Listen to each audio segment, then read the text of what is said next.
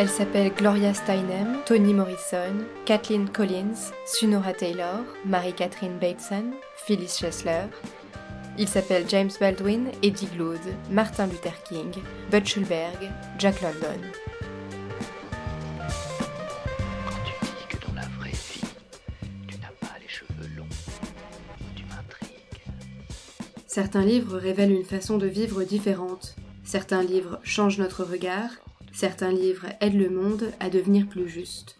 Qui sont leurs auteurs? Pourquoi sont-ils habités par le désir d'un monde plus inclusif? Quelle trajectoire les a amenés à écrire leurs textes? Tu m'intrigues.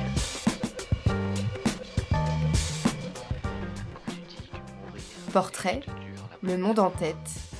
Épisode 1. Une plongée salutaire dans l'œuvre de James Baldwin avec Eddie Glaude, qui signe Ici recommence l'Amérique, conseil de James Baldwin à suivre d'urgence.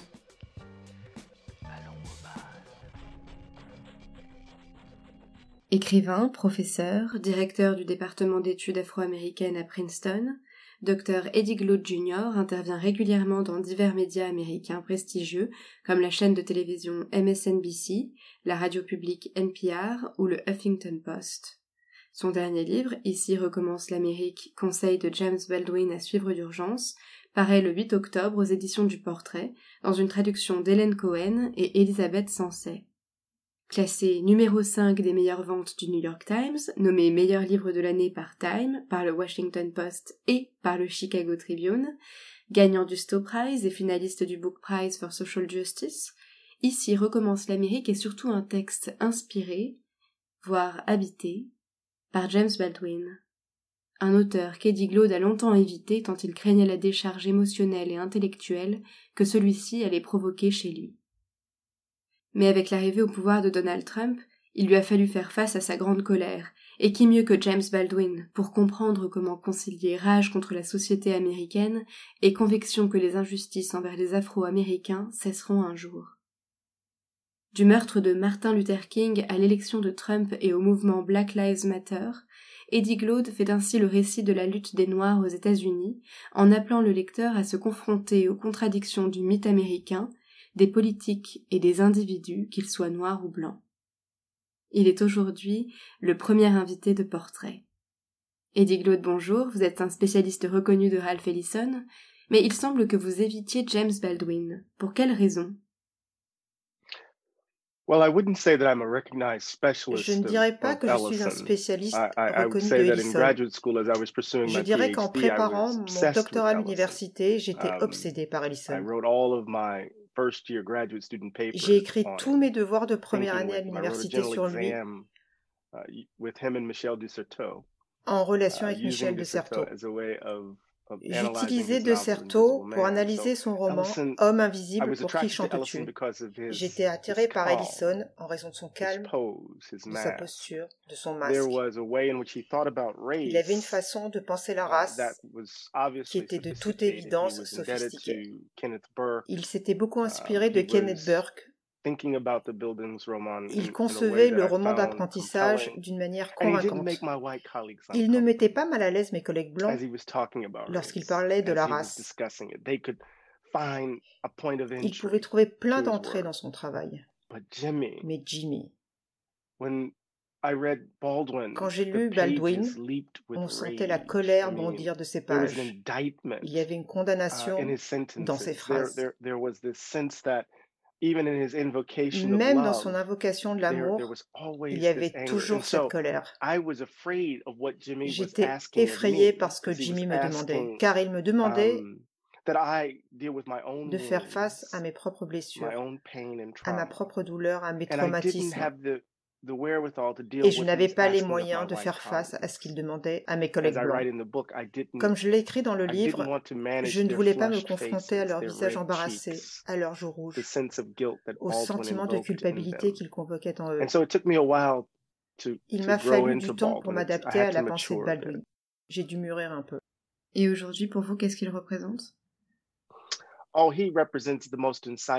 Il représente le critique le race plus and perspicace democracy de la in notion de American race et de letters. la démocratie dans la littérature américaine. the inheritor of, of Ralph Selon Waldo moi, c'est un Emerson, héritier direct d'Emerson, America's greatest essayist. le plus grand essayiste américain. Um, and in some ways, we're just now Et d'une catching up certaine manière, nous arrivons à peine à le rattraper à présent. Donc Baldwin vous a vraiment permis d'avancer dans votre euh, dans votre réflexion, dans votre compréhension de Yeah, he gave he gave me a language Oui, for my il own m'a donné un langage pour exprimer ma You know, colère. I'm a I'm a country boy J'ai from grandi à la a small campagne, town on the dans coast une of petite ville du Mississippi dans le sud profond. and there is a kind of rage that simmers Il y a une sorte de rage qui bouillonne sous la surface, of, of not only my own non seulement à cause de mon expérience individuelle et de celle de mes parents, mais de toute history. l'histoire américaine qu'on Baldwin peut lire. a language for that. Baldwin m'a donné un langage pour cette colère. kiln, as it were. And so, yeah, yeah, Oui, Baldwin est vraiment un modèle pour moi. Alors en même temps que votre livre Ici recommence l'Amérique, paraît ce mois d'octobre aux éditions du Portrait la dernière interview de James Baldwin par Quincy Troop qui n'avait jamais été traduite en français. Cet entretien vous a-t-il aidé dans l'écriture de votre livre? Absolutely. The book is so Absolument. powerful. Le livre know, est si puissant. Quincy Troop's interview of Baldwin L'interview de Quincy in Troop date de 1987. That's novembre literally a month 1987, before he exactement un mois avant sa mort. And so you get the view from here. On a son point de vue à cet Um, instant and then there are précis. these moments Et of puis, il y a ces moments d'éclairage, son point de vue rétrospectif qui est fascinant. Sa Mailer, charge contre Norman Mailer, sa charge contre Ronald Reagan. Troop lui pose la question Que représente Ronald? Reagan pour l'Amérique blanche? um, Baldwin répond que Ronald Reagan représente la justification de leur histoire. Il entend par là la justification de la naissance d'une nation, la justification d'être blanc. Je l'ai lu quand je faisais oh mes recherches pour le livre et je me suis dit, mon Dieu, mais c'est Donald Trump. So the interview was a confirmation Cette of my, interview a été la confirmation de mon instinct, car Ici recommence l'Amérique est un livre qui se concentre sur les derniers écrits de Baldwin, with uh, the Jimmy Post civil rights ceux movement, du Jimmy de l'après-mouvement des think droits civiques, uh, que beaucoup trouvent trop en colère, trop polémique. And Quincy Troop's last La dernière interview de Quincy really Troop m'a vraiment beaucoup aidé dans la façon dont j'ai écrit sur Yeah. cette période de la vie de Jimmy. Le combat pour les droits civiques est toujours d'actualité selon vous? Oh, absolutely. Absolument. America still wants to imagine L'Amérique s'imagine toujours, en tout cas, beaucoup d'Américains continuent de se penser comme une nation blanche, à l'image de l'Europe ancienne. And they want to view people Ils like veulent me voir les gens comme moi comme des gens qui ont profité du rêve américain au lieu de les voir comme faisant partie de ce pays. Ces Noirs so qui sont si importants pour le son de l'Amérique. On ne peut pas comprendre notre musique sans les Noirs, ni la littérature américaine. Mais certains veulent penser que l'Amérique est à eux. Nous avons donc toujours de profondes divisions sociales dans le pays. COVID-19 has La Covid l'a révélé de façon très claire. C'est comme si on avait injecté du colorant bleu dans le corps social américain pour en révéler tous les of Et par-dessus cela, nous 2021 voici en in the country 2021 fighting over luttant pour notre droit de vote.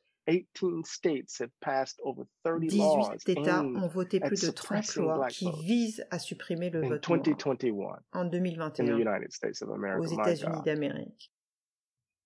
Il y a une thématique euh, qui traverse tout votre livre, c'est la question du lien entre récit national et récit individuel, euh, et le fait que tant que l'histoire n'est pas racontée dans sa vérité, les peuples euh, ne peuvent pas faire face à leurs responsabilités et ont beaucoup de mal à sortir euh, de leur place de victime.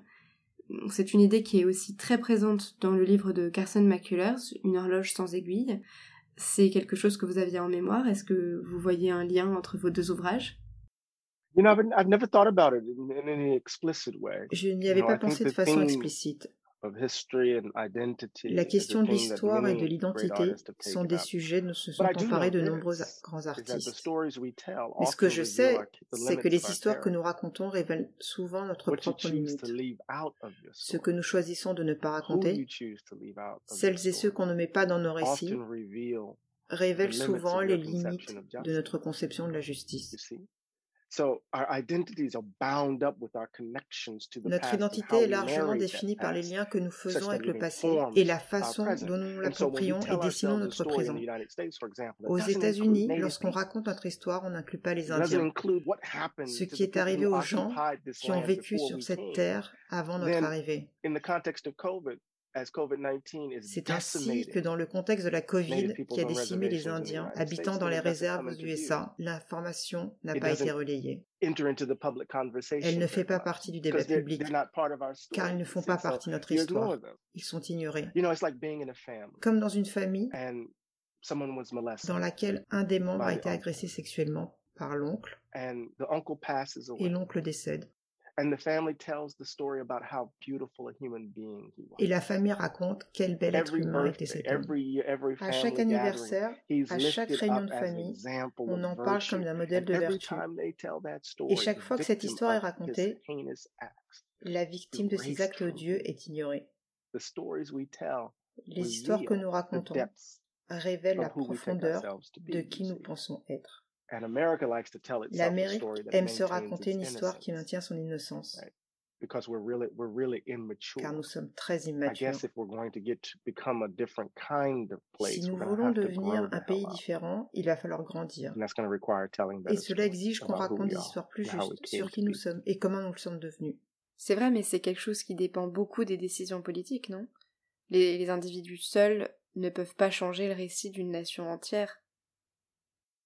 Yeah, we can organize though. C'est vrai, fight. mais on peut l'organiser, Um, when se I talked battre. about a third founding for America, I said, Quand je parle d'un troisième fondement pour l'Amérique, je mentionne toujours la France. Combien de fois elle a tout I mean, repris à zéro? Littéralement, elle a changé son calendrier. right? And it has everything to do Et with tout a à voir people avec les personnes reimagining how they're going to qui be together. repensent leur façon de vivre ensemble. Cela It's ne dépend pas seulement des ordinary people politiciens, can do. mais aussi de l'action de la personne lambda. Les extraordinary individus things peuvent faire des choses extraordinaires à Uh, condition de se just up to rassembler. them, it's actually up to Cela ne dépend pas que des politiciens, cela dépend en fait de nous. Ma dernière question est plus personnelle. Aujourd'hui que votre livre est publié, est-ce que vous savez ce qui vous a poussé à l'écrire? Despair. Le désespoir. I was looking, I looked up, J'ai levé les yeux and the country had elected Donald et le Trump. pays avait élu Donald Trump. And I was like, well, I'd be Et je me damned. suis They've dit, done it ça again. y est, ils ont recommencé. America is almost Sisyphean L'Amérique est presque sisyphéenne. When it comes to the issue of race. We're Quand il s'agit de la question de la race, on ne cesse de pousser ce rocher au sommet de la colline. il ne cesse de dégringoler. you know, one's had. Then I said, well, you know, Baldwin a dû faire face à cela. Il écrivait à une époque où le pays semblait être prêt à transformation. opérer des And changements then Martin Luther fondamentaux. King Jr. is Et puis assassinated in Martin Luther King 68. est The assassiné en country turns 68 its et le back on pays the tourne Black le dos au Freedom mouvement Movement de and libération they des Noirs elect Richard et ils Nixon élisent Nixon deux fois assassination. après l'assassinat And de then King. there's the Hard Hat Rebellion in Et puis les 1970. émeutes des casques durs the en busing, 70 anti-busing et les riots émeutes in contre la Boston. déségrégation des écoles à Boston et puis ils élisent 1980. Reagan en And 80. Jimmy's trying to figure out what the hell Et Jimmy essaie de comprendre ce qui se passe. Il a dû enterrer ses amis, assister à tous ces sacrifices, puis le pays est revenu sur ses pas et est retombé dans l'horreur. Il a dû trouver du sens à tout ça. Et moi j'étais là, dans ce moment, en plein désespoir. And so I had to figure out how to J'ai write dû chercher à comprendre comment écrire à la jeune génération. J'ai écrit le livre pour eux et pour moi, pour comprendre comment répondre à un moment où la nation nation once again has turned its back on its avait à nouveau décidé de tourner le dos à ses promesses. C'est toujours comme ça que vous, que vous travaillez? Vous partez de vos émotions, de vos ressentis pour écrire? Um, you know, I've always harbored this idea J'ai toujours nourri cette idée that I was a que j'étais un écrivain not just an academic. et pas As seulement I un universitaire. Quand I j'ai was commencé going à to écrire write le an livre au intellectual début, biography, j'allais écrire une biographie intellectuelle de Jimmy, mais je n'y arrivais pas. Je ne sais pas pourquoi. remember Je me rappelle, I have a saint's candle of Baldwin j'ai une bougie next to my parfumée de. Baldwin à côté de mon bureau And I remember et je me rappelle de sa voix me disant if we're going to have to, if we're going to do this si nous together, devons faire ce projet ensemble, il va falloir que tu fasses face à toi-même.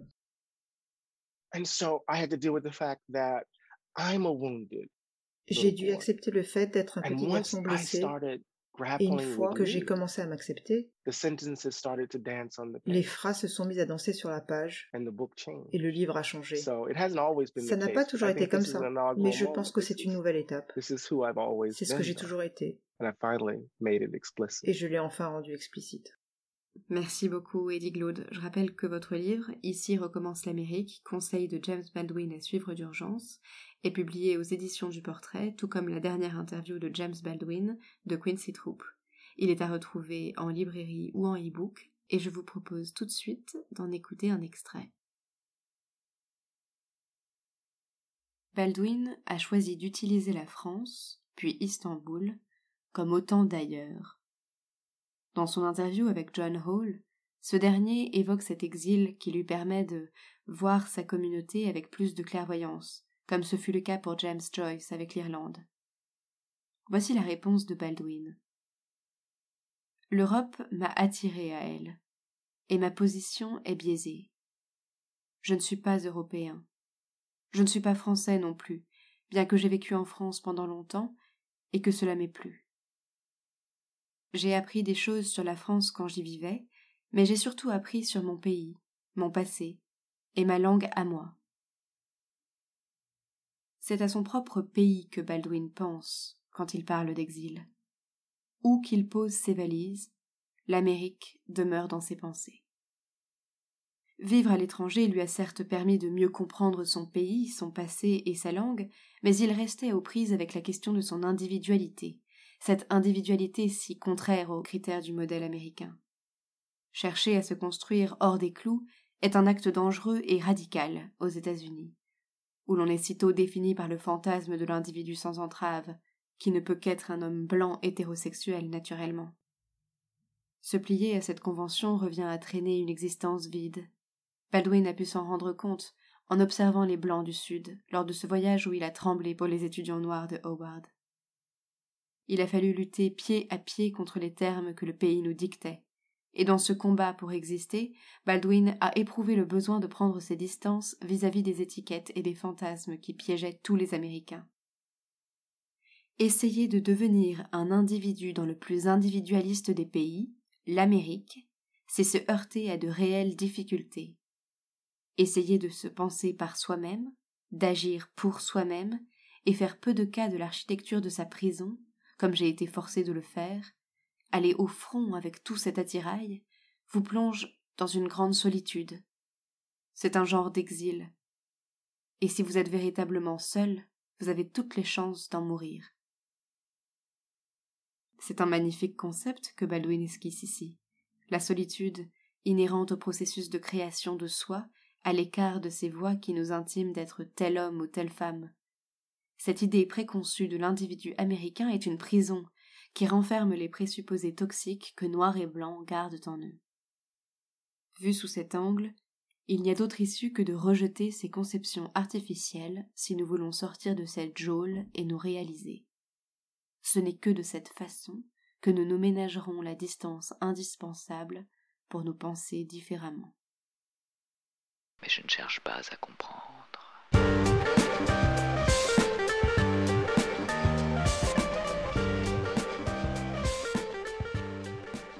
C'était le premier épisode de Portrait, Le Monde en tête, un podcast conçu et réalisé par Margot Grélier et Gaël Bidan pour les éditions du Portrait. Les éditions du Portrait posent le principe de l'écriture du portrait comme l'affirmation de la pensée d'un individu, de sa capacité à réfléchir, à prendre des responsabilités, à apporter des idées nouvelles au monde. Des idées qui incluent toujours plus l'autre et de façon plus générale qui lient le vivant les individualités pensent le collectif.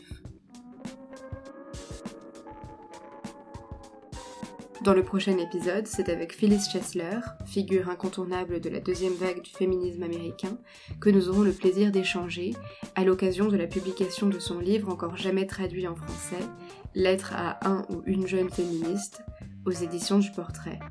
D'ici là, n'hésitez pas à nous laisser un petit commentaire dans votre application d'écoute et à partager le podcast si cet épisode vous a plu. À très vite sur les ondes de Portrait.